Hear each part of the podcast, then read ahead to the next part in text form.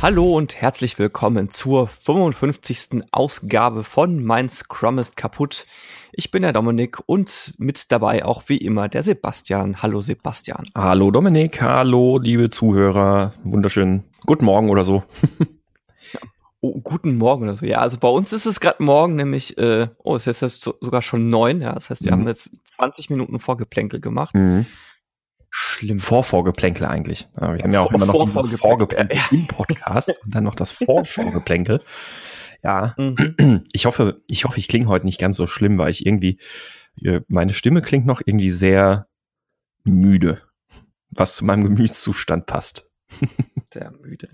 Ja, ich bin auch gerade noch am Kaffee schlürfen. Also mhm. Also falls ihr auch gerade irgendwie am Kaffee schlürfen seid, dann könnt ihr euch gleich so direkt rein, reinfühlen. Das Problem ist beim Kaffee, ich bin jetzt die letzten drei oder vier Wochen nie mal mehr als nur eine Nacht zu Hause gewesen. Ähm, dementsprechend habe ich, ist mein Kühlschrank komplett leer. Da ist nichts drin, was man irgendwie verwerten könnte. Und ich, ich trinke Kaffee ganz gerne mit Milch. Ähm, also eigentlich, eigentlich mit Hafermilch, aber ich habe halt da nichts irgendwie zu Hause. Jetzt habe ich gerade noch von der letzten Reise so ein Trinkpäckchen Sojamilch Vanille entdeckt und in den Kaffee geschüttet und das ist gar nicht mal so schlecht. Aber selbst die Zwiebeln bei mir im Schrank beschweren sich schon, dass ich kaum zu Hause bin. Die sprießt, also ich könnte, glaube ich, jetzt schon Zwiebeln pflanzen in meinem Küchenschrank. Ich dachte, jetzt kommt wenigstens äh, so ein guter Wortwitz wie die Zwiebeln weinen schon. Ja, die Zwiebeln weinen schon, genau. Nee, die, äh, die strecken alle vier oder so von sich, die sprießen inzwischen schon so im 30 Zentimeter Bereich. Ähm, ja. Wenn, ja. woran erkennt man, dass man kaum zu Hause ist?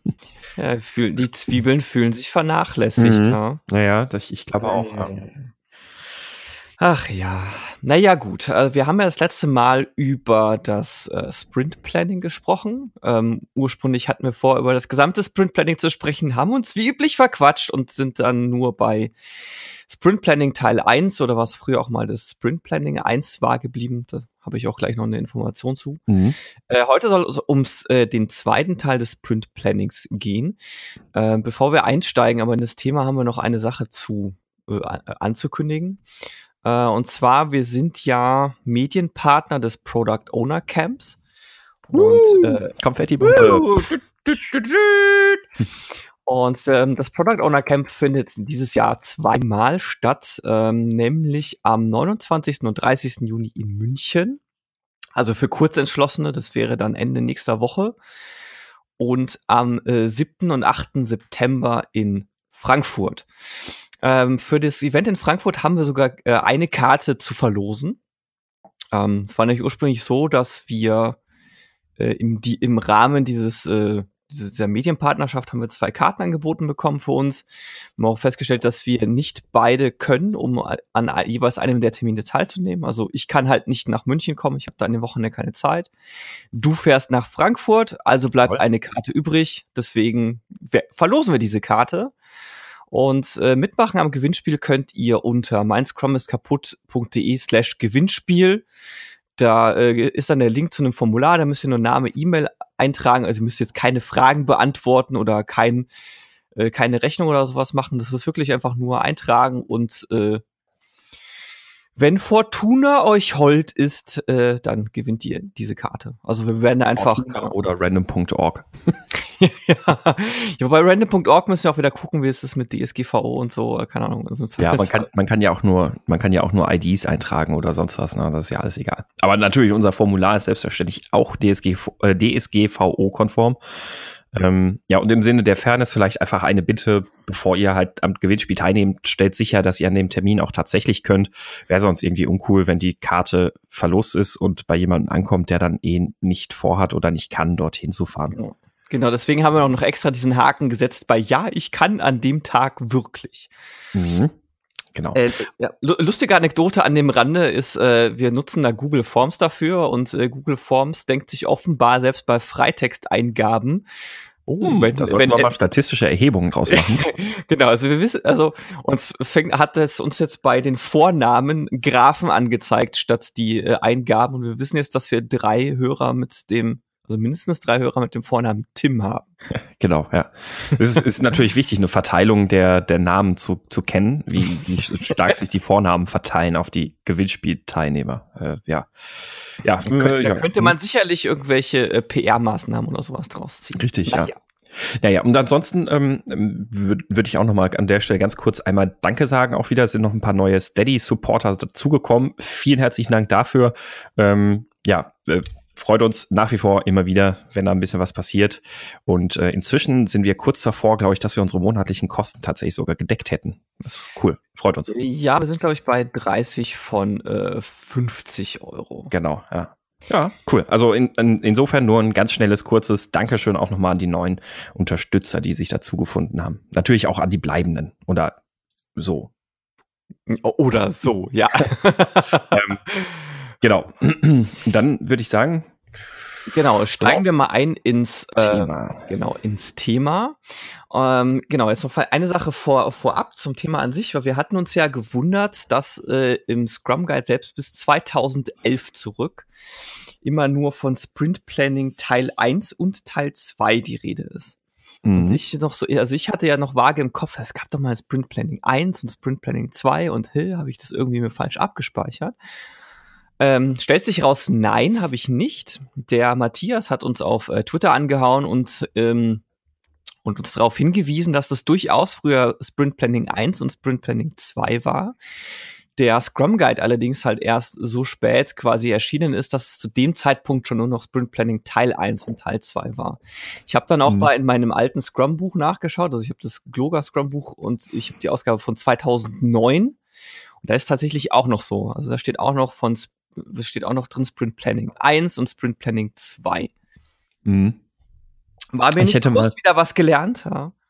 Ich hätte mal meine alten Trainingsunterlagen raussuchen können vom äh, Ken Schwaber. Da müsste es theoretisch eigentlich auch noch so drin stehen. Aber mh, hm, ja, ja, also ich habe jetzt in das eine Buch sind. reingeschaut. Ich habe jetzt noch zwei, drei weitere Bücher, da steht es wahrscheinlich auch noch so drin. Die sind, die sind mhm. vermutlich auch alt genug, dass das noch auf dem Stand ist. Naja. Wieder was gelernt. Genau, wieder was mhm. gelernt. Mhm. Ist jetzt eher so ein nettes Detail am Rande, jetzt nichts weltbewegend Wichtiges, aber das, falls sich vielleicht auch jemand gefragt hat, so, hey, ich habe das doch damals anders gelernt. Ähm, genau macht jetzt für den Inhalt des Plannings an sich keinen Unterschied. Nee, genau. Äh, es ist eigentlich nur so diese konkrete Namenstrennung gewesen, weil es äh, im Scrum Guide ja nie Sprint Planning One und Two genannt wurde, sondern eher so ähm, ja Thema eins und Thema zwei und äh, also gar nicht so strikt. Also die, diese Sprint Planning One und Two hat ja immer vermittelt, dass es zwei wirklich hart getrennte Termine sind. Und der Scrum Guide, so wie er jetzt formuliert ist, würde das jetzt nicht unbedingt vermitteln, dass es zwei getrennte Termine sind, sondern ein Termin, in dem zwei unterschiedliche Themen behandelt werden. Ja, genau. Ich, ich, ich also ich interpretiere es so, dass halt gedacht ist, hey, es gibt einfach zwei Teile, ja. Part 1 und Part 2 und guckt halt für euch, wie ihr das am sinnvollsten irgendwie unterbringt. Also entweder macht ihr halt einen langen Termin oder zwei einzelne Termine, wo ihr das aufteilt, wie ihr wollt. Ja. Also genau. so ein bisschen typisch Scrum Guide, so ein, hey, das ist, äh, das ist so wird's oder das, das wollen wir von dir und äh, überleg dir selbst, wie du es umsetzt. Mhm, richtig. Ja, damit dann zum Sprint Planning 2. Genau, also Thema 2. Genau, nämlich die Frage, zwei. wie wird denn eigentlich die ausgewählte Arbeit erledigt? Genau, also wir haben ja jetzt ähm. vielleicht, vielleicht kurzer Recap. Wir kommen aus dem Sprint Planning 1 raus oder Teil 1 raus. Wir haben jetzt festgelegt, was wir machen wollen im nächsten Sprint. Wir haben ein äh, Sprintziel definiert. Äh, das heißt, wir wissen grob die Inhalte, wir wissen das Ziel und jetzt geht's darum, das äh, Wie festzulegen. Genau.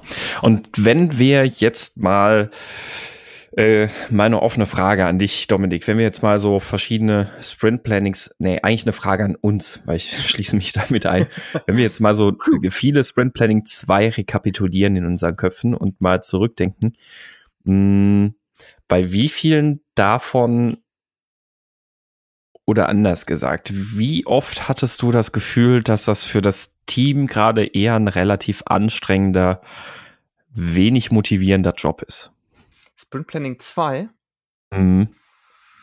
Hm, ehrlich gesagt, gar nicht mal so oft. Mhm. Also ich jetzt, äh, ich, ich überlege gerade, mir fällt jetzt gar nicht mal so, mir fällt sogar gar nicht mal ein äh, spezifisches Planning 1, wo das der Fall gewesen wäre. Äh, Planning 1, Planning ein. ein, ein ja, eins. Schön, schöner ein, Versprecher, ein Planning, ja. Ein Planning 2 ein. wow. Mhm. Äh, nee, mir fällt tatsächlich jetzt nicht ein, dass es schon mal der Fall gewesen wäre. Mhm. Ähm, was aber auch daran lag, dass das in vielen Fällen das bei mir so der Fall war, dass das Team von sich aus gesagt hat, sie wollen es tun und auch die Art und Weise, wie sie es tun wollen. Also es okay. war nicht mhm. so vorgeschrieben. Also jetzt konkret der Fall in dem Projekt, in dem ich jetzt gerade bin, war es auch der Fall, dass wir das Planning 2 sehr vernachlässigt haben mhm. und äh, das Team von sich aus dann gesagt hat, hey, wir wollen das aber eigentlich machen. Lass das doch mal tun. Wir glauben, das ist hilfreich für uns angefangen okay. und dann direkt mhm. gesagt, ja, das ist total super. Macht den Sprint deutlich angenehmer. Kommen wir aber noch dazu. Mhm. Warum eigentlich? Mhm. Okay. Mm, also ich habe nicht durchaus auch häufiger schon die Erfahrung gemacht, dass es für Teams eher so eine Aufgabe war, auf die sie sehr wenig Lust haben. Mm, das, das ist oft so. Also ich glaube, es hängt da auch wieder ein bisschen davon ab, wie weit fortgeschritten die Teams dann schon waren. Bei Teams, die jetzt ein bisschen jünger dabei sind oder die bei mit Scrum erst gerade angefangen haben zu arbeiten, war das häufig so, dass ich dann, dass, dass ich da so Antworten bekomme oder so Aussagen bekommen habe, so, ja, wir wissen eh, was zu tun ist und was sollen wir das jetzt einfach nur mal auf, nur noch mal aufschreiben und sonst was alles. Also ähm, passt dann aber auch zu einem Bild, das ich ebenfalls auch schon häufiger gesehen habe. Also in ähm, Teams, wo man einfach mal irgendwie mal so dazugekommen ist, so als Coach, einfach mal beobachten und gucken, was machen die denn so. Dass das Sprint Planning 2 oder das Thema 2 von vielen Scrum Mastern auch so ein bisschen eher als so eine Verwaltungsaufgabe organisiert wird. Also, dass es, dass es eigentlich nur darum geht, äh, so ein paar form formelle Tasks irgendwie runterzuschreiben. Wie wollen wir das? Also nee, nicht, nicht wie wollen wir es umsetzen, und das ist, glaube ich, der springende Punkt, sondern runterschreiben, ähm, welche, wie nennen sich die Aufgaben, die wir umsetzen wollen. Also mhm, mh, mh. ich glaube, bei den Fehlern, die dann so ein bisschen zum zu suboptimalen Sprint Planning 2 führen, kommen wir wahrscheinlich noch ein bisschen mehr gleich drauf. Ein Punkt ist halt dabei, dass dann sehr, sehr oberflächliche Tasks immer wieder formuliert werden. Also Sprint Planning 2 hat ja da eigentlich das, das Ziel, jetzt erstmal, ähm, ohne jetzt zu weit zu, vorwegzugreifen, aber ganz salopp jetzt gesagt, erstmal, wir schreiben mal auf, wie wir jetzt eigentlich unsere Product Backlog Items umsetzen wollen. Birgt einen gewissen Interpretationsspielraum und häufig endet das dann in Tasks wie ähm, Frontend bauen, Backend bauen, ja, ja. ja sowas Middleware schreiben, ja, Datenbank anpassen, Tests durchführen, Review durchführen, Deploy und fertig. Das sind halt, ja, klar, das, das sind ja, jetzt Tasks, die kann ich, Copy and Paste auf alles ja, machen. Ja, die sind ja auch per se nicht falsch. Ja? Das Problem ist nur, dass du halt da eher deinen Workflow äh, dann, dann aufgeschrieben hast. Genau. Und, äh, also sagen wir mal so, Mündet, mal so wenn man an dem Punkt, Punkt, da, ja, wenn man an dem Punkt ist, dann kann man das vielleicht einfach nutzen und zu sagen, hey, vielleicht sollte unser Board so aussehen. Also wenn man irgendwie hinkommt, dass sie genau das. Das wollte ich gerade sagen, weil das ist nämlich dann oft so eine Diskussion oder eine Frage, die von solchen Teams dann nämlich kommt, wenn die dann sagen, ja, aber ähm, wenn, wenn ich denen dann sage, okay, dann, dann erstellt doch jetzt mal euren Workflow auf dem Board, was macht ihr denn so mit euren Tasks? Und dann machen sie das dahin und dann sagen sie, ja, aber jetzt können wir ja gar keine Tasks mehr dafür schreiben. Und dann sage ich so, doch, Jetzt ist nämlich der spannende Teil, jetzt kommen nämlich die echten Tasks. Ähm, aber das ist genau der springende Punkt. Es wird halt sehr oft einfach der Workflow beschrieben. Und klar fühlt sich das dann fürs Team auch irgendwie blöd an im, im Sprint Planning und sinnlos vor allem, weil sie sagen, ja, wir wissen ja eh, was zu tun ist, weil es sind ja immer dieselben Aufgaben, so ungefähr. Mhm, ähm, mhm, und das mhm. ist dann ein guter Indikator halt dafür, dass das Sprint Planning 2 noch nicht den eigentlich relevanten Kern behandelt. Ja. Sie beschreiben nämlich, wie sie ihren Workflow machen, aber sie beschreiben nicht und sprechen nicht im Detail darüber, was denn tatsächlich getan werden muss, um die Ziele zu erreichen. Ja, ja, also ich kann mir das schon, jetzt wenn ich so drüber nachdenke, ähm, ich kann mir gut vorstellen, oder mehrere mehrere Gründe vorstellen, woher das alles kommen kann. Das eine ist, es mhm. wirkt natürlich erstmal ein bisschen anti-intuitiv, dass, äh, dass dir gesagt hat, nein, wir machen jetzt keine großen Pläne mehr vorneweg und dann sollst du auf einmal zwei, drei oder je nachdem, wenn du auch vier Wochen machst, dann sollst du auf einmal vier Wochen im Voraus planen und zwar relativ detailliert. Mhm. Es könnte das eine sein, wo ich mir vorstellen kann, dass irgendwer sagt, so, nee, nee, muss das sein? Und das andere ist, das hast du ja auch schon ein bisschen ähm, angeschnitten, einfach in welchem Zustand befindet sich das Team gerade. Also, äh, also mehr noch als im Planning 1 muss ja im Planning 2 das Entwicklungsteam miteinander äh, Dinge tun und miteinander eine Lösung erarbeiten, die, die sie dann auch niederschreiben. Und wenn du natürlich gerade ein Team hast, das höchst dysfunktional ist, dann wird das halt schwierig, ja. Also mhm. jetzt ein, einfachstes Beispiel, was mir jetzt spontan einfällt, ist, wenn du äh, wenn du in einem Team zwei sehr unterschiedliche Ansichten hast, was so Archite Architekturierung, Gott, furchtbares Wort, äh, von Software angeht, und die halt konstant aneinander clashen und halt sagen, nee, das ist, ich, ich bevorzuge Design-Pattern A, B und C und der zweite sagt aber, nee, aber D ist viel besser als A, B und C zusammen. Wir müssen unbedingt äh, Design-Pattern D verwenden. Ja, und dann passiert Fear of Conflict.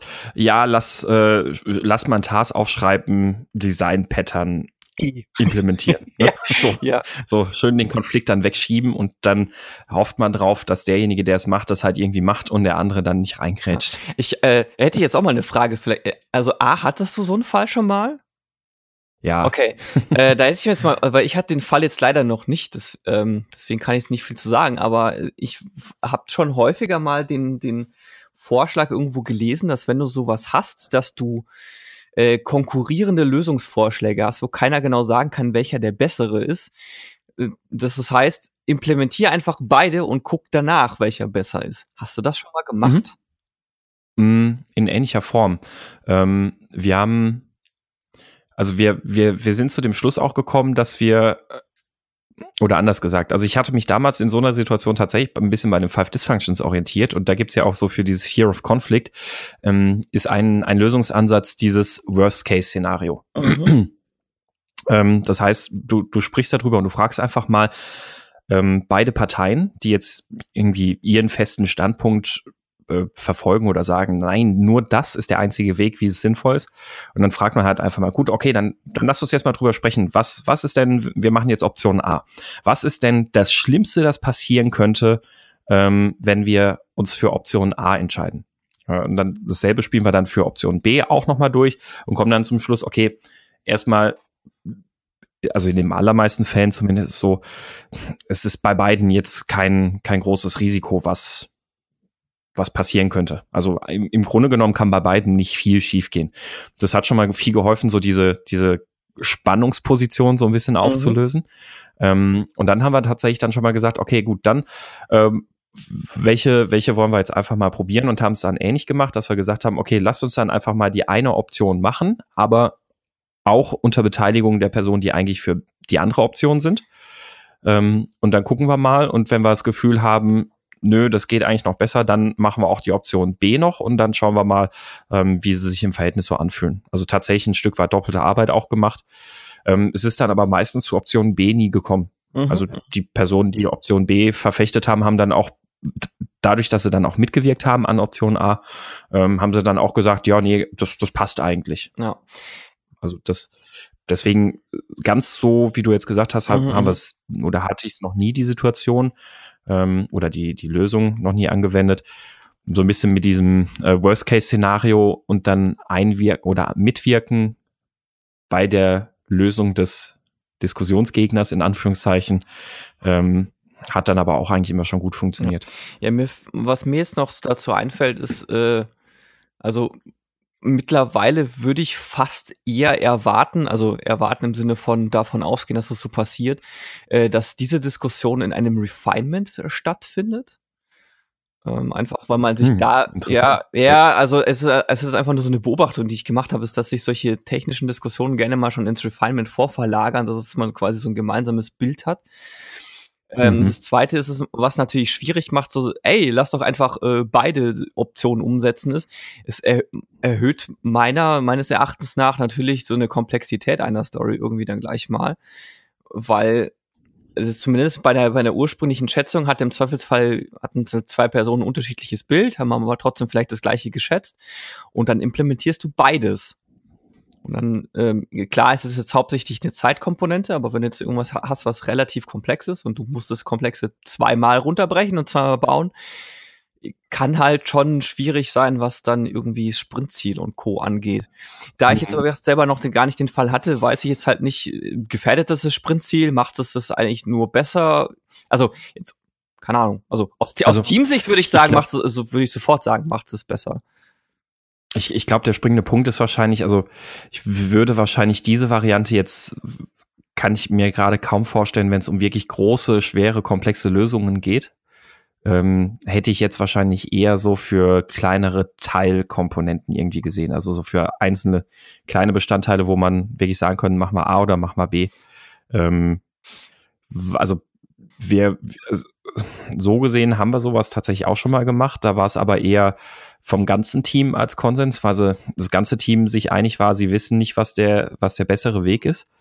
Also es war jetzt nicht so, dass zwei unterschiedliche Ansichten manifestiert waren und die wollten sich im Recht sehen, sondern da war es dann eher, dass das ganze Team sich nicht sicher war. Ähm, und da haben sie es dann halt eher erstmal auf einen Weg gebaut mit relativ simplem Aufwand, wohlwissend, dass sie es nochmal refactoren müssen. Ähm, und haben dann gesagt, okay, entweder, also wir, wir probieren es jetzt mal auf diesem Weg und entweder ist das dann gut gewesen, dann wird es jetzt refactored und sauber gemacht, oder man geht jetzt nochmal den anderen Weg. Und von daher, also bei größeren, komplexeren Problemen würde ich sagen, erhöht die Komplexität nicht, weil du ohnehin oft erstmal so ein Spike machen musst, also erstmal so ein Vorführen und Vortasten, wie könntest du es denn umsetzen? Und entweder musst du dann diese Lösung, wenn du glaubst, die funktioniert, nochmal refactoren und sauber machen, oder du musst halt die andere Lösung wählen und da auch nochmal neu machen. Also von daher glaube ich, wird sich bei wirklich komplexen Sachen die Komplexität kaum erhöhen. Mhm. Und bei allen anderen, bei kleinen Sachen, ist es sonst halt auch eher vielleicht nur Doppelaufwand oder so. Vielleicht hat da ja einer der Hörer oder Hörerinnen schon mal irgendwie eine Erfahrung gemacht. Das würde mich mal interessieren. Also konkret mhm. dieses, hey, wir haben jetzt mehrere Optionen und wir setzen auch alle um. Wenn ihr die Erfahrung ja. gemacht habt, dann lasst es uns doch gerne wissen. Am, äh, am einfachsten wahrscheinlich im Slack-Kanal unter meins ja. kaputt.de slash Slack. Einen interessanten Aspekt von dem, was du jetzt gerade gesagt hast, übrigens, ähm, nur um es einfach mal in den Raum zu werfen, dass, dass die Zuhörer dann quasi auch nochmal da vielleicht zum Nachdenken angeregt werden.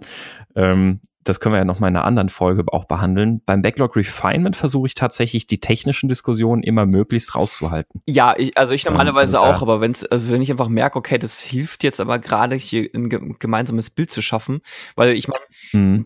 es lässt sich nicht vermeiden, dass die ähm, bei der Schätzung die technische Implementierung auf irgendeine Art und Weise im Hinterkopf mitspielt.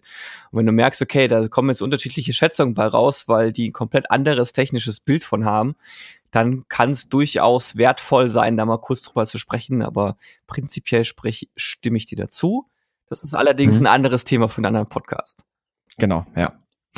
Ähm, äh, übrigens genau. noch kurz, kurzer Hinweis, falls das irgendwie, ich weiß gar nicht, wie sehr man das hört, aber falls es die ganze Zeit im, äh, im Podcast so klingt, als würde da irgendwas komisch brummen oder schnurren.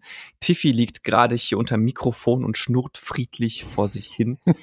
Schade, ich höre das nicht. Warte mal, ich mach mal bei mir Lautsprecher laut. Kopfhörer? Ja, mit viel Anstrengung höre ich ein bisschen was, aber das wird dann nachher eh wahrscheinlich alles rauskomprimiert. mm, genau. Ähm, wenn wir den, den Bogen dann nochmal zurückspannen jetzt zum, zum Sprint Planning, also ich glaube, ein entscheidender Teil oder ein entscheidender springender Punkt bei dem, was, was ich jetzt zum Sprint Planning erzählt habe und was du auch zu, zum Sprint Planning erzählt hast, ein wichtiger, entscheidender Punkt ist, glaube ich, es gibt meiner Beobachtung nach, ähm, die ist jetzt vielleicht ein bisschen verzerrt, weil ich äh, häufig auch irgendwie dann klar, ähm, jetzt halt auf, auf, einfach aufgrund meiner Tätigkeit aktuell ja dann eher immer mal wieder bei Teams vorbeikomme oder eingebucht werde oder eingeholt werde, ähm, um die mal zu beobachten und zu unterstützen und äh, zu coachen.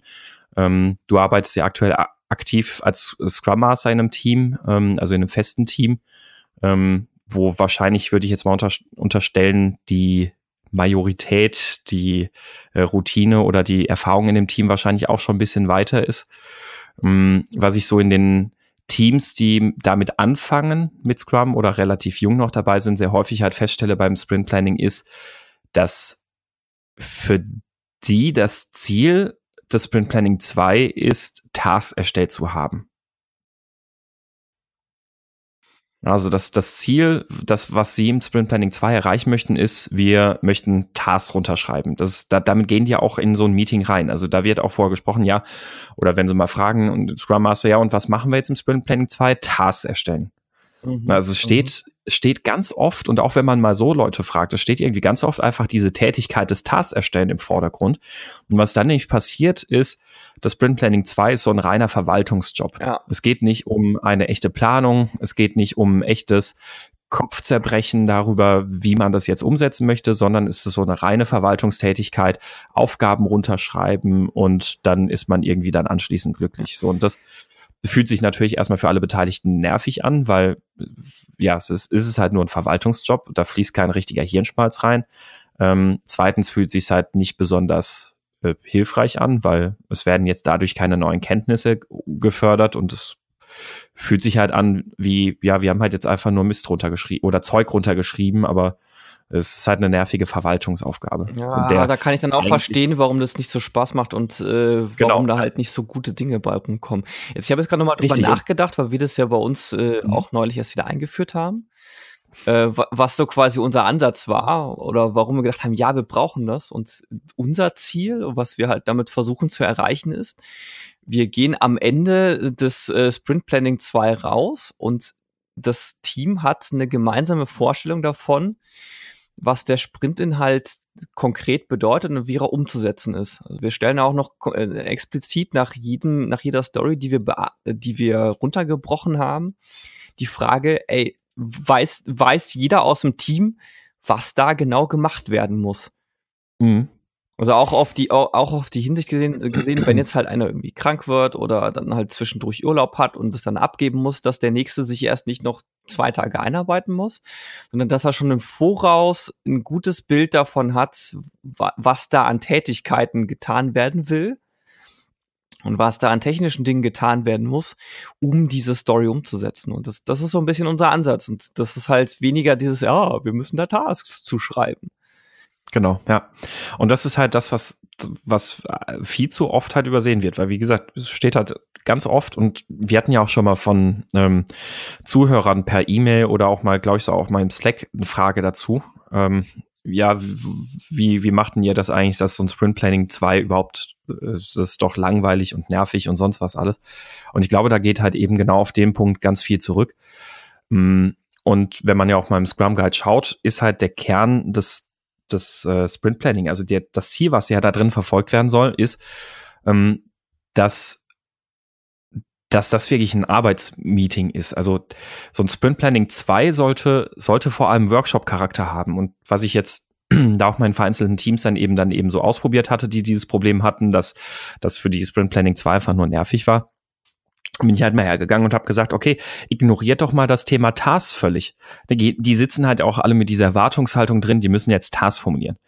Und da habe ich dann gesagt, okay, gut, kommt, wir, wir machen jetzt ähm, wir machen das Jira zu, wir machen, ähm, wir denken überhaupt nicht an Tasks. Wir, das, das geht jetzt nicht darum, was wir irgendwie aufschreiben oder sonst was, sondern jetzt nehmen wir uns mal das erste Product Backlog Item und überlegen uns, wie wir das umsetzen wollen. Die Architektur, Design, welche Schnittstellen brauchen wir und, und, und.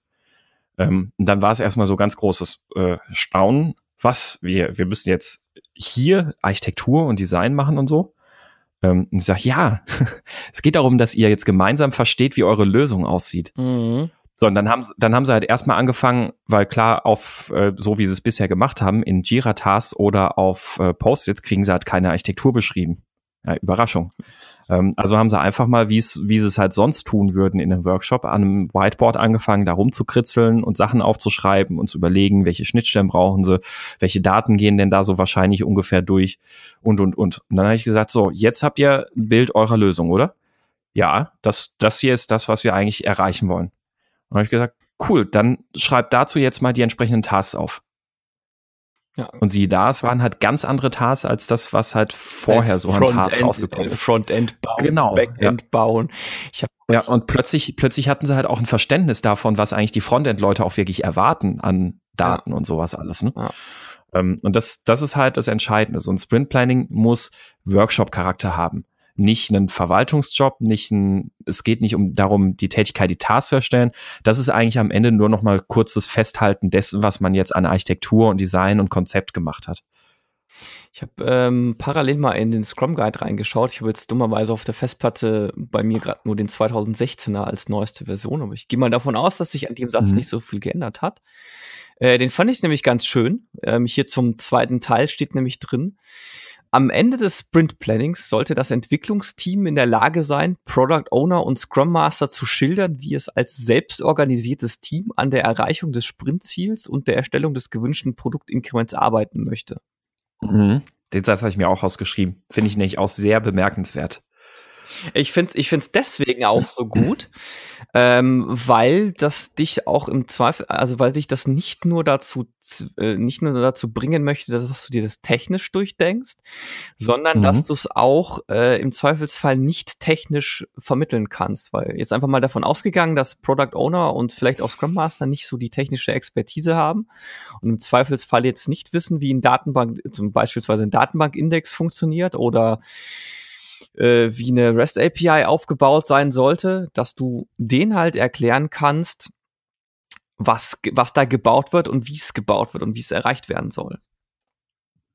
Ja, gleichzeitig hat es auch, ähm, ich, ich, also ähm, die, die Art und Weise, sowas zu machen. Also man kann das ja vor allem auch tatsächlich dann einfach mal als Sanity-Check machen, dass man mit dem Team sagt, kommt, äh, wir machen das jetzt mal so am Ende unseres Sprint Planning 2, erklärt ihr einfach mal mir und dem Product Owner, wie ihr jetzt dieses Ziel, das wir festgelegt haben, erreichen wollen. Und das Schöne daran ist, es ist ja im Grunde genommen eine ähm, Anlehnung an die ähm, äh, an, an die Five Dysfunctions. Nämlich äh, für die für die Dysfunction Lack of Commitment gibt es ja als eine Methode dieses äh, Cascading Messaging. Das heißt also, ähm, man am Ende eines Meetings überlegt man immer noch mal, welche Outcomes es gibt, an wen die kommuniziert werden sollen und wie sie kommuniziert werden sollen, weil dadurch wird dann eben noch mal offensichtlich gemacht und aufgedeckt, wenn halt Dinge unklar sind. Ähm, das heißt also so, wenn wenn sich jemand nicht wirklich committet, ähm, dann dann ist diese Person, die kann sich da halt nicht einbringen, weil sie halt vielleicht eigentlich eine andere Meinung hat und sie müsste es jetzt aber trotzdem präsentieren, dieses Ergebnis. also finde ich eine ganz nette Anlehnung an dieses äh, Cascading Messaging aus den, äh, als, als Methode aus den Five ja. Dysfunctions. Ähm, weil man damit halt nochmal so ein gemeinsam, nicht gemeinsames Auftreten hat und sagt, ja, das ist der Weg, wie wir es umsetzen wollen. Es sorgt in dem Fall natürlich auch noch dafür, dass du verstanden, also dass du verstanden hast, was du da bauen sollst, weil wenn du es erklären sollst, dann sollst, müsstest du, musst du natürlich wissen, was du erklärst. Genau das. genau. ja. ähm, so, und der, der springende Punkt ist jetzt, also jetzt ist, jetzt wissen wir schon mal, es geht tatsächlich eher darum, um Design, Architektur und Konzept und sowas zu erstellen. Das heißt, es ist kein, die Taskerstellung, es ist erstmal nebensächlich. Bedeutet also auch für Scrum Master, überlegt euch im Zweifelsfall für so ein Sprint Planning 2, wie man diesen Workshop-Charakter entsprechend fördern kann.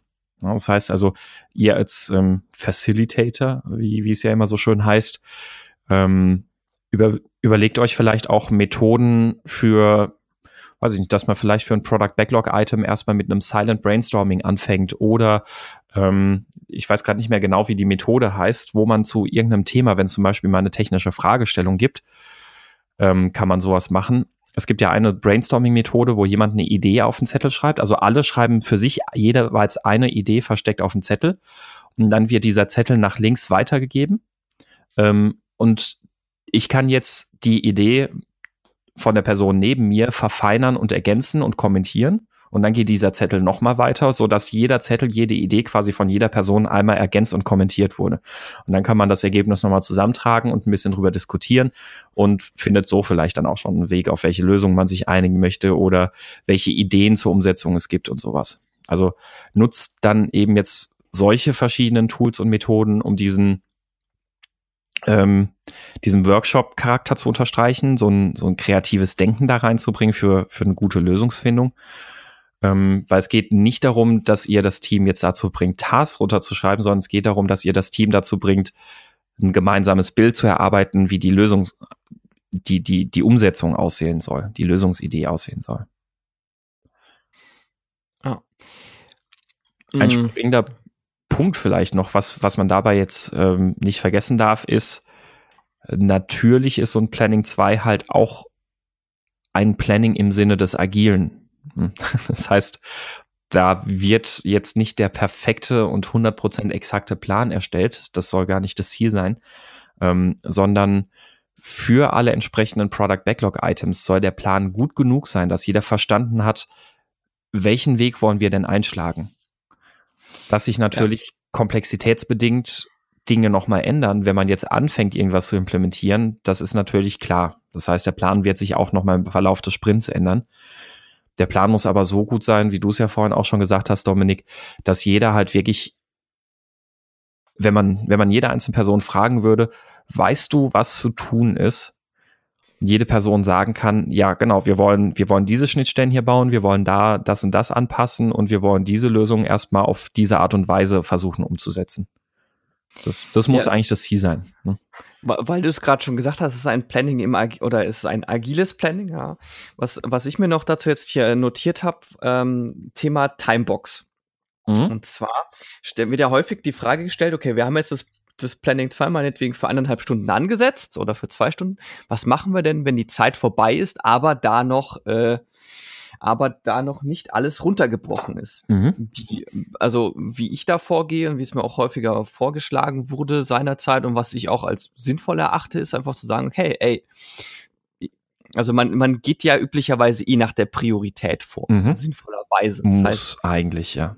Ja, genau, also das, was oben im, im, im äh, Sprint-Backlog drin steht, oder was als oben im Sprint drin steht, das wird auch als erstes runtergebrochen. Das heißt, man hat ja schon eine gewisse Anzahl an Dingen, die man im Sprint tun kann. Mhm. Und dann, wenn man an den Punkt kommt, dass man zur ersten Story kommt, die nicht runtergebrochen ist, dann kann man das nächste Planning ansetzen. Ja, genau. Also so gehe ich davor. Mhm. Man könnte jetzt natürlich sagen, okay, wir brechen, wir, wir beenden das jetzt hier und wir setzen jetzt direkt für morgen das nächste Planning 2 an. Äh, Oder das nächste, äh, äh, ja, ich nenne es mal Task Planning, wäre auch in Ordnung. Ich finde den zweiten Ansatz, für mich funktioniert der persönlich besser. Ja. ist selbe Erfahrung. Also ich habe das auch, eher so gemacht, dass man dann gesagt hat, naja, dann lasst uns doch erst, jetzt erstmal an den ersten Items arbeiten und sobald wir an den Punkt kommen würden, wo jetzt jemand mit einem der noch nicht detailliert geplanten Items loslegen würde, dann setzen wir uns nochmal zu einem Planning zusammen. Ganz genau. Also finde ich, finde ich persönlich funktioniert Ja, auch. wichtig, wichtig dabei ist, glaube ich, wenn man so ein zweites Planning nochmal im Sprint macht, ist, dass man jetzt nicht mehr nur sagt, man macht dieses Planning nur in, zwischen den zwei Personen, die, äh, Ja. die das umsetzen, sondern auch das ist dann natürlich wieder ein Teamjob. Das, Ganz das ist ein genau. ganz wichtiger Punkt, ähm, der, der da dann gerne übersehen wird.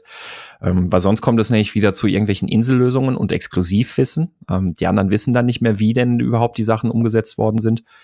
Ähm, plus vielleicht ist auch dann die Lösung, die von zwei Leuten nur erarbeitet wurde, nicht das, wo der Rest des Teams sagt, oh, das war, war eigentlich unsere präferierte Lösung. Ähm, also wichtig ist es dann natürlich, so ein zweites Planning im Sprint irgendwann ist auf jeden Fall nochmal ein Team-Event. Ja, sch schön auch, dass du direkt Team-Event sagst, weil ähm, die Frage wird ja auch aufgestellt, was ist denn mit dem Product Owner im Planning 2? Mhm. Und die, die einfache Lösung ist, er, es ist ein optionaler Teilnehmer.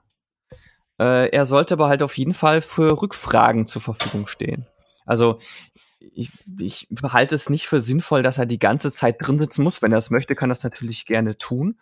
Aber wenn es halt Verständnisfragen gibt, wenn das Team gerade nicht weiß, hey, boah, was war denn jetzt nochmal genau damit gemeint oder wenn ihnen noch irgendwas auffällt, Mhm. dann muss er für Rückfragen äh, zur Verfügung stehen. Ja. Erst recht, äh, also das ist der eine Punkt und der zweite Punkt ist ja, dass ja durchaus beim Planning rauskommen kann, dass du als Team feststellst, so, oh, das, das, das Klappt das doch ist nicht jetzt so. viel zu viel. Mhm.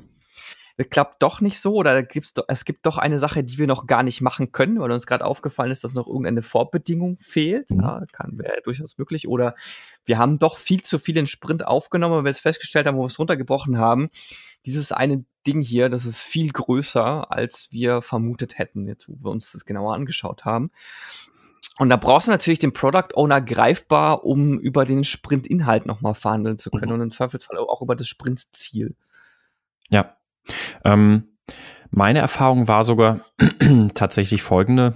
Hm. Bei Sprint Planning 2, die mehr dieses Verwaltungsplanning waren, da war der Product Owner tatsächlich nahezu gar nicht benötigt. Ähm, da wäre es Zeitverschwendung gewesen, wenn der dabei saß. Sollte natürlich immer greifbar sein. Ja.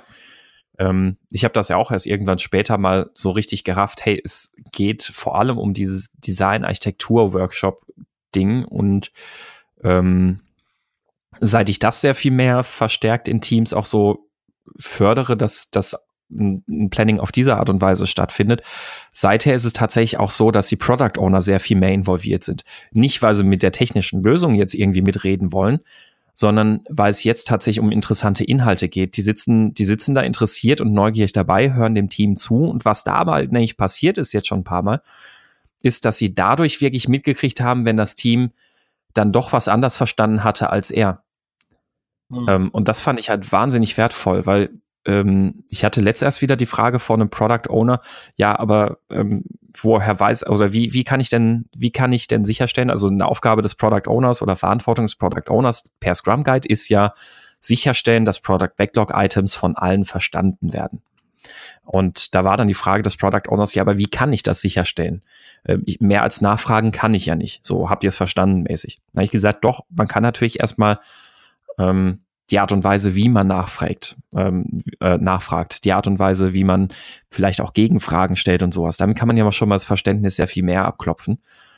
Ich finde, aber vor allem habe ich dann festgestellt, gerade Sprint Planning 2 ist eine sehr gute Möglichkeit, um im Rahmen dieser Technik- und Architekturdiskussion auch zuzuhören und da ein Verständnis abzuklopfen. Klar, als Product Owner kann ich bei der Technik und Architektur nicht mitreden und verstehe ich vielleicht auch gar nicht.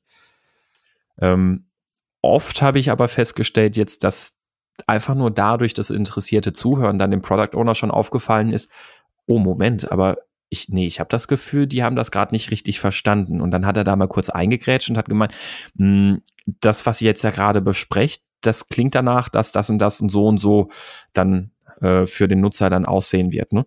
Dann hat das Team gesagt, ja, ah, okay, das ist, nee, das war nicht das, was ich eigentlich im Sinn hatte. Lass uns da noch mal ganz kurz drüber sprechen. Ja. Ja, also tatsächlich auch für dieses Verständnis ein sehr wichtiger Punkt. Aber grundsätzlich gehe ich dir recht. So 100 Prozent dabei sein muss ein Product Owner eigentlich nicht. Ähm, seitdem ich das Planning 2 sehr viel mehr so einem Workshop-Charakter ähm, verpasse, ist es aber so, dass es oft sehr wertvoll war, dass der Product Owner richtig dabei ist. Und ansonsten war ich immer ein Fan davon, eher zu sagen, der Product Owner, im besten Fall ist er schon auch im Planning 2 dabei, aber er schnappt sich halt jetzt vielleicht seinen Laptop oder sowas und macht halt ähm, so einige seiner Tätigkeiten, die er sonst halt jetzt gerade zu tun hätte. Meine Erfahrung ist dazu, dazu auch noch zusätzlich, dass die ähm, dass es letztendlich dadurch dazu führt, wenn der Product Owner auch bei sowas teilnimmt, dass äh, auch Product Owner ein besseres Verständnis einfach äh, von der technischen Seite des Produkts ja. bekommt und dann oftmals auch besser nachvollziehen kann, warum gewisse Stories geschätzt werden, wie sie geschätzt werden und dann auch gar nicht nachfragen muss, boah, warum ist denn das jetzt so viel größer als diese andere Story da von vorhin? Die ist doch, ist doch quasi dasselbe. Ja. Und versteht dann die technischen Implikationen auch besser äh, beginnt dann auch die technischen, oh, ich habe echt voll die Wortfindungsstörung, beginnt dann auch die technischen äh, Implikationen besser zu verstehen, tatsächlich. Mhm. So, ja, äh, hm? ja, ähm, ich, bevor wir gleich mal zum Abschluss kommen, also vielleicht auch so die Frage beantworten, was kommt denn jetzt letztendlich bei rum? Äh, mhm. Hätte ich jetzt noch eine Frage an dich. Mhm. Würde mich jetzt mal interessieren, ob du das gemacht hast. Ich, ähm, und zwar habe ich auch immer wieder mal gehört, äh, oder immer wieder mal gehört, dass man die Tasks dann in Stunden schätzen solle, die man aufschreibt. mhm. Und ich habe mich, ich habe das auch immer nicht verstanden, wo das herkommt und das erschien mir auch immer eher so wenig sinnvoll. Mhm. Mich mal interessieren, hast du das mal gemacht? Also ich habe es ganz früher mal gemacht, das ist aber jetzt schon sehr lange her, so weiß ich nicht, acht Jahre oder sowas. Weiß, da habe ich es einfach so gemacht, weil ich es halt so gehört habe. Tasks müssen in Stunden ja. geschätzt sein. ähm, das, das ist damals mal gewesen. Ich bin da aber auch relativ bald von weggekommen. Ähm, es, also es gibt jetzt also gibt, gibt für mich da verschiedene Gründe, warum ich Tasks, also Stundenschätzungen bei Tasks nicht für wertvoll erachte. Ähm, erstmal auf der einen Seite ist ja Schätzen per se schon eine verschwenderische Tätigkeit, also Verschwendung im Sinne von Waste. Ähm, sie, ja. ist, sie ist nicht wertschöpfend. Und dementsprechend sollte ich natürlich alles, was ich da an ähm, Waste-Tätigkeiten habe, halt so, so weit reduzieren versuchen wie möglich. Und wenn ich da jetzt anfange, detailliert für, für 80 Tasks oder sowas zu schätzen, der eine ist jetzt eine Stunde, der ist jetzt anderthalb Stunden, der ist jetzt vier Stunden, der andere ist zwei Stunden. Das ist ein Aufwand, der, warum? Also welch, welchen Mehrwert bringt es? Ähm, das andere ist, ja, im Scrum Guide steht, dass auch diese Arbeitspakete geschätzt werden sollen. Ähm, und sie sollten typischerweise nicht größer als zwei Arbeitstage sein. So, aber daraus ergibt sich jetzt nicht das. Moment, einen Tag. Also hier steht. Im Scrum Guide sind es doch zwei, oder? Nee, 60. Hm? Die, für, die für die ersten Sprinttage geplanten Arbeiten sind nach Abschluss des Meetings in kleinere Einheiten oft von einem Tag oder weniger zerlegt. Ah, einem Tag oder weniger, okay. Ich hatte irgendwas noch in Erinnerung, dass es zwei Tage waren, aber ich habe eh immer nach Ein-Tage-Regel gelebt. Ähm, Genau, was, äh, was, was da jetzt halt der springende Punkt ist, dafür muss ich keine detaillierte Stundenschätzung machen. Ne? Ich kann ja jeden Task kann ich einfach mal so mir anschauen und mal kurz fragen, ja, ist das so ungefähr so in einem Tag machbar oder nicht? Wenn das Team sagt, nee, dann macht man den halt noch eher kleiner. Und die meisten Teams, die ich kenne, die arbeiten ohnehin dann eher mit relativ kleinen, detaillierten Tasks, wenn man denn diesen Workshop-Charakter pflegt. Wenn ich natürlich einen Task habe, Frontend erstellen, dann ja. geht der wahrscheinlich fünf Tage oder so. Ähm, wenn ich aber tatsächlich ein richtiges Sprint Planning 2 mache, dann ergeben sich daraus dann ohnehin sehr viel kleinere Tasks. Ähm, so, und dann habe ich eine implizite Schätzung. Die Dinger sind maximal acht Stunden groß. So, dann habe ich eine implizite Schätzung, also brauche ich da jetzt auch nichts mit ähm, weiß ich nicht, mit, mit äh, detaillierten Stundenschätzungen oder sonst irgendwas da drauf machen. Das zweite Problem, was ich dabei ganz oft festgestellt habe, ist, ähm, ich halte es für falsch oder mindestens gefährlich, sich an der Summe der Taskschätzungen zu orientieren, um festzustellen, ob man seinen Sprint realistisch geplant hat oder nicht. Ja, genau. Das ist nämlich die Argumentation, die ich dann immer gehört habe, von wegen, ja, dann kannst du es zusammenzählen und dann weißt du, ob das überhaupt machbar ist im genau. Sprint. Das halte ich halt für sehr gefährlich. Weil das, also es einerseits hat es oft dazu geführt, dass dann so ein Team eigentlich einen, für sich gefühlt guten Plan erstellt hat. Dann haben sie den zusammengerechnet, haben ihre Kapazität gerechnet und haben festgestellt, oh, wir haben ja gerade mal 40 Prozent unserer Kapazität verplant. Und haben dann das Ziel gehabt, die müssen da ja aber auf irgendwie 100 Prozent oder sowas kommen. So, es ist erstmal schon mal falsch die Tasks sind ja nie vollständig. Es ergeben sich ja auch immer noch andere Sachen. Wir sind im komplexen Umfeld. Man findet immer noch mal ganz andere Dinge heraus.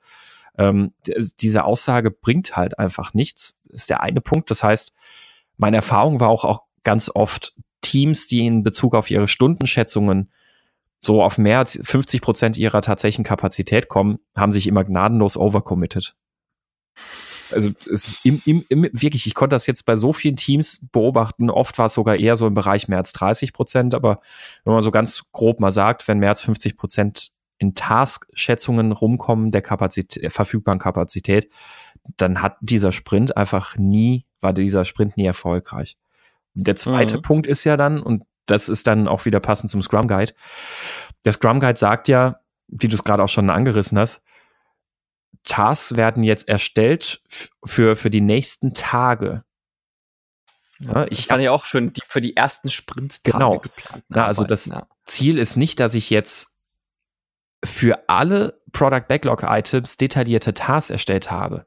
Das Ziel meiner Ansicht nach aus dem Sprint Planning, so auch aus dem, wie sich das aus dem Scrum Guide heraus ergibt, ist, dass ich im besten Fall für alle Product Backlog Items ein detailliertes Verständnis erarbeitet habe. Das können dann vielleicht jetzt eben in Form von Architekturskizzen, in Form von äh, UMLs, in Form von irgendwelchen Gekrakel oder sonst irgendwas. Ne? Irgendwie eine Form, wo ich wirklich weiß, wir haben jetzt alle verstanden, wie diese Product Backlog Items aussehen.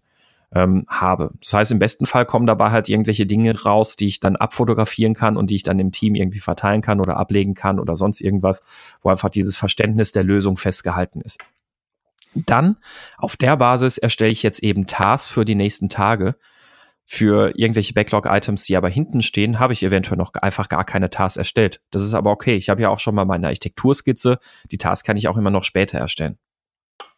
Es ist, ich finde das ganz schön, weil das tatsächlich, also an und für sich ist das ja der Product Backlog Iceberg auf den, auf äh, das Sprint Backlog angewandt. Mhm. Ja, stimmt.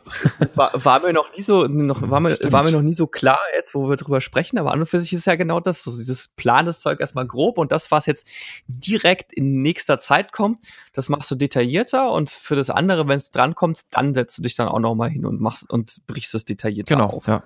Und du hast für das andere halt zwar schon ein Verständnis, du hast da für die anderen Sachen dir schon überlegt, wie du sie angehen willst. Und das ist auch, das sollte, glaube ich, auch erstmal der, der Fokus halt im Sprint Planning sein, dass du, dass du schon für dein, im besten Fall für dein komplettes Product Backlog schaffst, ein detailliertes Verständnis zu erarbeiten. Also Lösungsverständnis. Die Tasks dafür musst du aber halt noch nicht aufgeschrieben haben für, für alles. Das kannst du dann ja. im Detail nochmal natürlich machen, wenn es halt dann erst soweit ist. Ja. Und das ist halt, ja, ich glaube, das ist halt immer irgendwie so das, was, was dazu führt, dass so viele Sprint Plannings halt, also Sprint Planning 2 so mh, sich so nervig anfühlen, weil der Fokus halt drauf liegt oder dass, dass Teams halt oft das Gefühl haben, wir müssen für alle Items Tasks erstellt haben. Und dann ist es halt nur so ein Runterschreiben. Ähm, aber es ist kein kreatives Meeting, wo sich um Lösungsfindung dreht. Und Teams, die das so rum dann nicht gemacht haben, wo sie wirklich diesen Workshop-Charakter gelebt haben, wo sie wirklich einen Fokus drauf gelegt haben, so richtig stark ähm, kreativ eine Lösungsfindung zu machen und sowas alles. Da war es tatsächlich so, für die hat sich so ein Meeting immer super produktiv angefühlt. Und dann haben wir es halt immer so gemacht, dass wir halt dann uns durch die Product Backlog Items durchgearbeitet haben, ähm, was dieses Lösungskonzept und sowas angeht. Und dass wir dann gesagt haben, so jetzt die letzte halbe Stunde, da nehmen wir uns jetzt Zeit dann mal für die Sachen die Lösung, die wir jetzt schon erarbeitet haben, uns dafür mal die Tasks runterzuschreiben. Ja, ja, ist auch ist schon auch ein schöner Ansatz, das so ja. zu machen. Ja. Ich glaube, damit ist genug gesagt schon fast, ne? Ja, also ich habe jetzt noch so, ich habe jetzt noch die ein oder andere Sache. Okay. Ähm, und zwar, äh, wir, wir hatten es ja ganz am Anfang mit dem von wegen, ja, wo du gesagt hast, ja, wir wissen ja eh, was zu tun und ich finde ein, ein, ein gar nicht mal so äh, unrelevanter, unrelevant, irrele irrelevant, irrelevanter Punkt, oh, ist viel zu früh, ein ganz mal so irrelevanter Punkt ist ja, dass ich, ähm, also ich, wenn ich am wenn ich aus dem Sprint Planning 2 rausgehe, dann habe ich ja mein Product, äh, mein Sprint Backlog erstellt. Mhm. Und das Sprint Backlog, das nutze ich ja auch das nutze ich ja auch fürs Daily, äh, für, fürs Daily Stand-up. Mhm. Und die Tatsache noch dazu, dass ich, wenn ich darauf achte, dass die Tasks äh, nicht länger dauern als einen Tag, ist, dass ich ja sichtbar jedes bei jedem Daily einen Fortschritt sehe. Mhm. Es gibt ja, es, ich finde, es gibt nichts frustrierenderes, als wenn du so, ein, so einen Klotz hast und der dann tagelang da hängt und gefühlt nie vorwärts geht.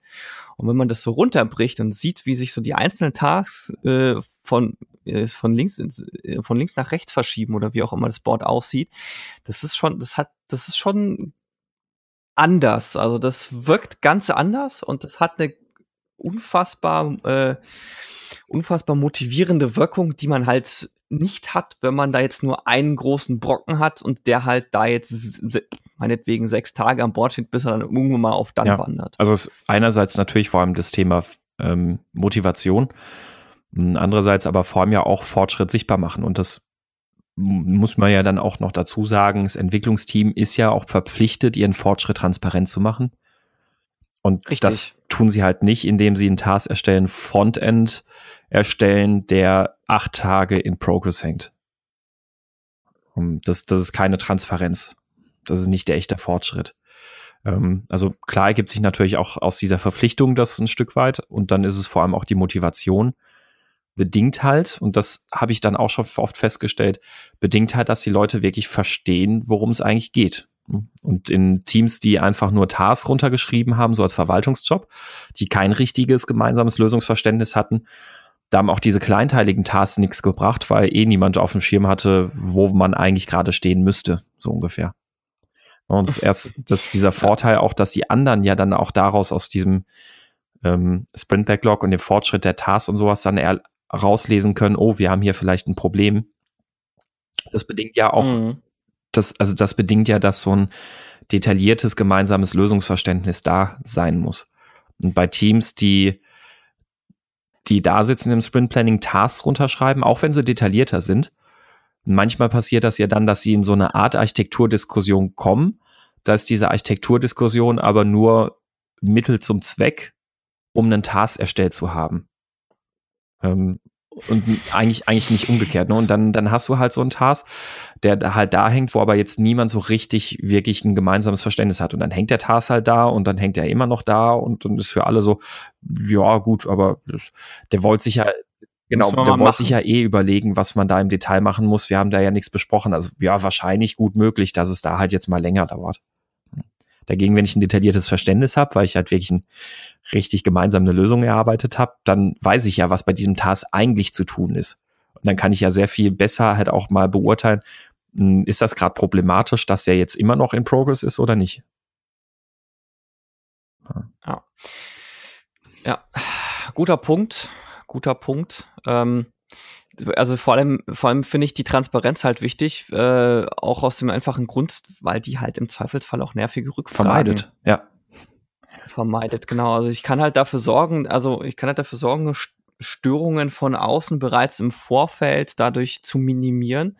Einfach wenn ich die Informat, also wenn ich in dem Fall halt Informationen anbiete, die die Fragen genau. beantworten, genau. die ich dann gar nicht mehr selber beantworten muss, sondern die sich die entsprechende Person direkt vom Bord ja, ziehen kann. Vorteil da auch wieder. Im Zweifelsfall, Im Zweifelsfall auch aus dem eigenen Team. Also jetzt beispielsweise jemand, jemand aus dem Team geht für ein paar Tage in Urlaub, kommt zurück, ist meinetwegen der einzige Frühaufsteher im ganzen Team, kommt dann zurück, ist dann meinetwegen um 7 Uhr in der, im Büro und dann äh, sieht er sofort, mhm, was Sache richtig. ist. Also muss er nicht erstmal warten, bis alle da sind und, nachfragen und, und nachfragen oder im Zweifelsfall in irgendwelche Code Branches gucken, was wurde da jetzt schon gemacht, sondern kann es ja am Board direkt sehen, wie weit welche Story wo ist und weiß im Zweifelsfall auch, wo er dann jetzt direkt weitermachen ja. kann. Und man merkt das da auch, also das, das war auch eine Beobachtung, die ich gemacht hatte bei Teams, wie gesagt, wo, wo wir dann so sehr viel workshoppiger unterwegs waren und der Product, Product Owner auch mit dabei war im, im ähm, Sprint Planning 2 ähm, der hat jetzt plötzlich auch verstanden, was es mit den Tasks auf sich hat. Also er, er stand halt, also er konnte sich einfach vor so, so ein ähm, vor, vor das Taskboard stellen und hat halt jetzt auch ein bisschen so verstanden, was es mit den Dingern auf sich hat. Er hat natürlich jetzt die technische Lösung nicht verstanden, aber er hatte jetzt ein Gefühl dafür, ach ja, das Ding, was da jetzt hängt, ja, das war ja ein bisschen was komplizierteres. Das war, das war eine komplexere Aufgabe.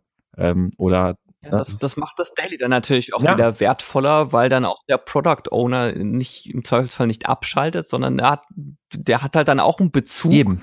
zu dem, was da gesagt ja. wird. Und das bringt mich gerade zu einer interessanten Theorie.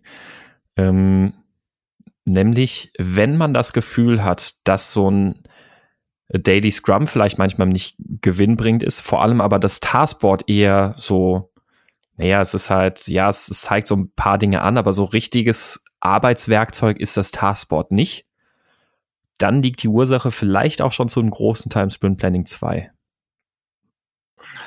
Möglicherweise, ja. ja. Nicht exklusiv, aber sicher, äh, sicher ja, ein Punkt, den man ja. sich dann anschauen sollte. Machen wir dann wirklich ein gutes Sprint Planning 2, wenn unser Taskboard nicht wirklich wertvoll genutzt wird, sondern wenn es halt, es ist halt einfach da, aber niemand hat jetzt das Gefühl, daraus einen großen Gewinn zu ziehen.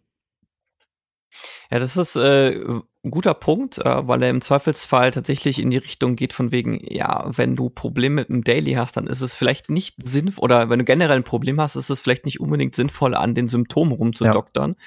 sondern mal zu gucken, warum warum ist es denn überhaupt so ja. geworden? Also und, und in dem Fall tatsächlich kann es halt sein, dass das Daily an sich sinnvoll durchgeführt wird, nur dass die Inhalte, über die gesprochen wird und die visuelle Darstellung an sich halt sehr oder äh, sehr, sehr unförderlich ist, um ein vernünftiges Daily mhm. zu ermöglichen. Ja.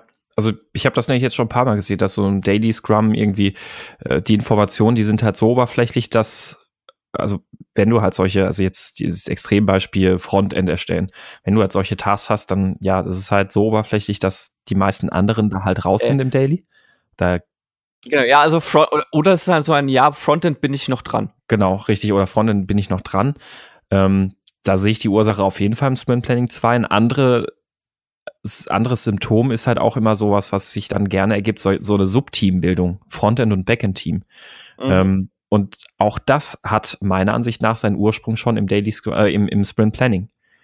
Im Sprint Planning 2 sollte ich nicht so in Subteams arbeiten und designen lassen. Also hier Frontend-Team, hier Backend-Team, die erstellen jetzt mal ihre Lösung und dann werden dafür schnell die Tasks formuliert, sondern das gesamte Entwicklungsteam sollte sich gemeinsam für eine Lösung je, also an, gemeinsam an einer Lösung je Product Backlog Item arbeiten. Aber was stattdessen hat gemacht wird, ist so, die äh, User Story wird als Grundlage genommen und dann setze ich Frontend hin, dann setze ich Backend hin, dann schreiben die so ein bisschen ihre Tasks runter, was sie denn zu tun haben dann halt auch eher so auf Workflow-Niveau, nicht auf, auf detaillierten Lösungsniveau. Und dann hat man plötzlich da ein Sprint Backlog und dann hat man halt ein Pro äh, Frontend-Team und ein Backlog-Team, das halt so an ihren Dingen arbeitet. Ja. ja. Gut. Ich äh, denke mal, wir sind. Wir haben ausführlichst über Splatoon mhm. 2 gesprochen. Ja. Wir sind jetzt auch schon wieder bei einer Stunde angelangt. Bin mal gespannt, ob auf dieses Thema Subteams nochmal jemand anspringt. Weil, ja. äh, das ist, äh, ist mir jetzt gerade erst so eingefallen. Ich glaube, das ist was, was sehr, was viel zu häufig vorkommt. Yo, dog, I put, I put a team in your team, so und so weiter. Ne? Ja. Genau. I heard you like teams, so I put a team in your team, so you can team up with your team. Ja. Yo, wollen wir noch die Picks der Woche machen? Jo.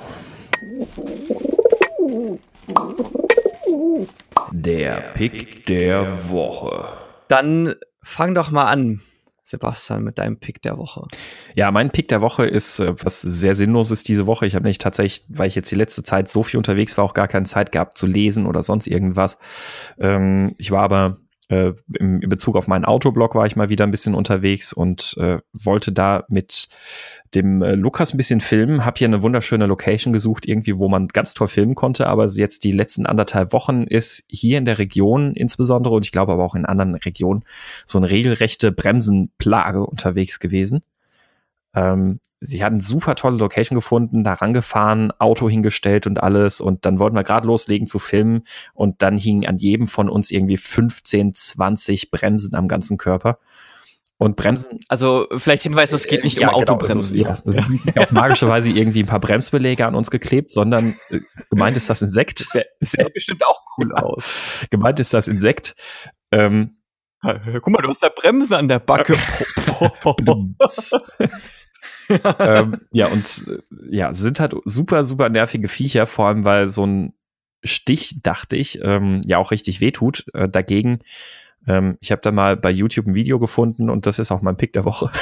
Nahaufnahmen, wie solche Bremsen denn eigentlich sich äh, ernähren. Und das ist schon ziemlich fies, weil die, die pieksen nicht einfach nur rein mit einem Stachel, der einmal durch die Hautschichten durchgeht, sondern im Grunde genommen haben die so, so Beißwerkzeug vorne oder so, so, so, ähm, ja, Scherenwerkzeug und damit reißen die die Haut auf. Deswegen merkt man das nämlich auch gut, wenn die einen pieksen oder beißen oder was auch immer.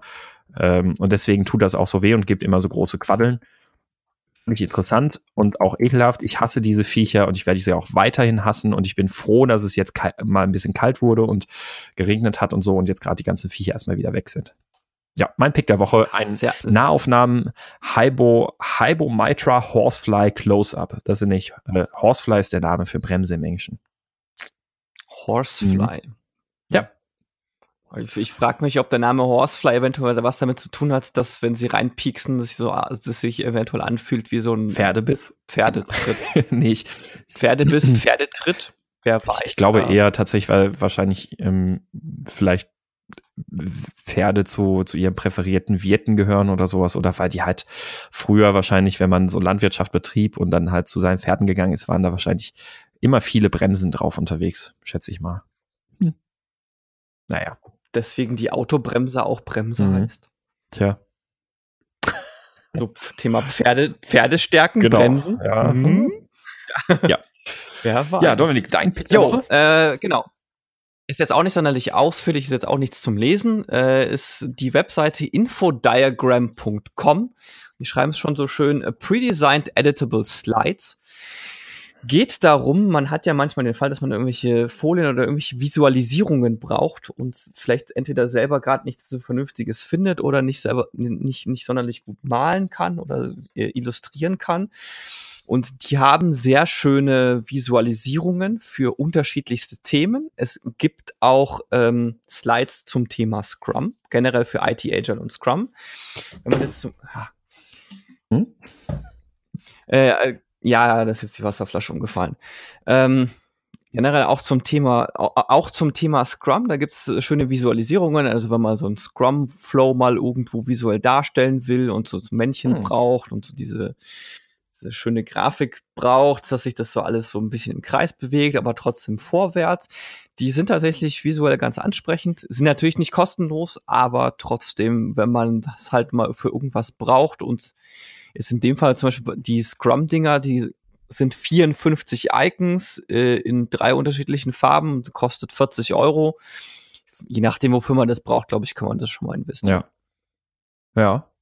Cool. Das ist mein Pick der Woche. Mhm. Dann würde ich sagen, sind jo, Genau, ich werde ich werd jetzt erstmal meinen Schreibtisch und mein Keyboard enthaben. Das ist nämlich im Laufe der Stunde von Tiffy sehr voll gehabt. Aber die, ja, aber die sitzt immer noch äh, schnurrend hier neben mir. Mhm. Deswegen ist auch gerade die Wasserflasche umgefallen. Also ich werde diese Wasserflasche jetzt nicht rausschneiden. weil sich jetzt gerade schon gewälzt hat und dabei die Wasserflasche ja. umgeschmissen hat. Ja, tja, dann. Ähm, Dann äh, naja. sagen wir wieder genau. mal herzlichen Dank fürs Zuhören. Äh, herzlichen Dank an die Unterstützer bei Steady. Herzlichen Dank an alle, die im Slack und im Twitter und Co. immer wieder fleißig am Diskutieren sind. Wenn ihr Fragen oder Themenvorschläge habt, könnt ihr das wie immer unter den üblichen Kanälen machen. Die sind eigentlich auch alle auf meinscrumskaputt.de verlinkt. Ähm, und äh, es gibt auch noch Thema at meinscrumskaputt.de, wenn ihr mal Themenvorschläge habt. Äh, üblicherweise, wie gesagt, geht das auch auf dem Slack oder per Twitter oder sonst wie. Also schaut einfach auf die Webseite, da sind eigentlich alle relevanten Kanäle verlinkt. Und Genau. Wir, wir, versuchen auch immer zu antworten. Es dauert Richtig, nur manchmal ja. einen Moment, weil es auch mittlerweile gar nicht mehr so wenige genau, Anfragen. Ja. Also gerade gerade ich muss mich auch entschuldigen, jetzt äh, die letzten zwei Wochen so ein bisschen äh, E-Mails liegen lassen. Ähm, aber ihr, ihr bekommt auf jeden Fall natürlich noch Antwort. Das war's dann von uns mit Folge 55 äh, über das Sprint Planning 2 und wir hören uns in Kürze wieder. Macht's gut. Bis dahin. Tschüss, Dominik. Tschüss, liebe Zuhörer. Ciao. Thank you